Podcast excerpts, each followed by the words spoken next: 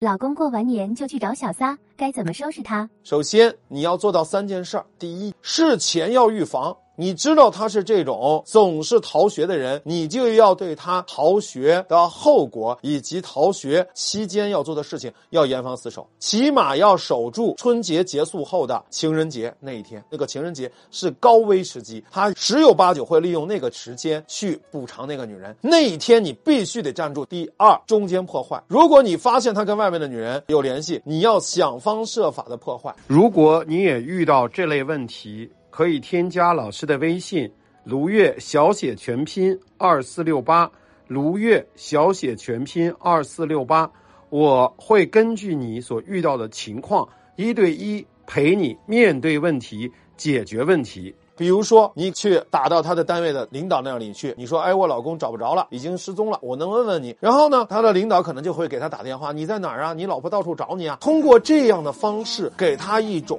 压力，让他玩不痛快，他就会有一些畏惧，不敢去擅自的偷偷的去跑出去了。要永远让他背叛你有压力、有成本，他的背叛才有可能停下来。第三，事后要补偿，这件事已经发生了，你必须得要补偿。你伤害了我这件事。怎么算？就是给他制造摩擦力，让他的背叛有各种的代价，有各种的成本，有各种的困难。那么慢慢的，他这种想玩享乐的这种乐趣，在这种阻挠中慢慢的消耗掉了，他就觉得这不是特别有意思的事情了，他自然就终止了。当然了，男人可能还有各种各样的招来对付你，你有可能有各种各样的难题，没关系，我帮你一个个解除。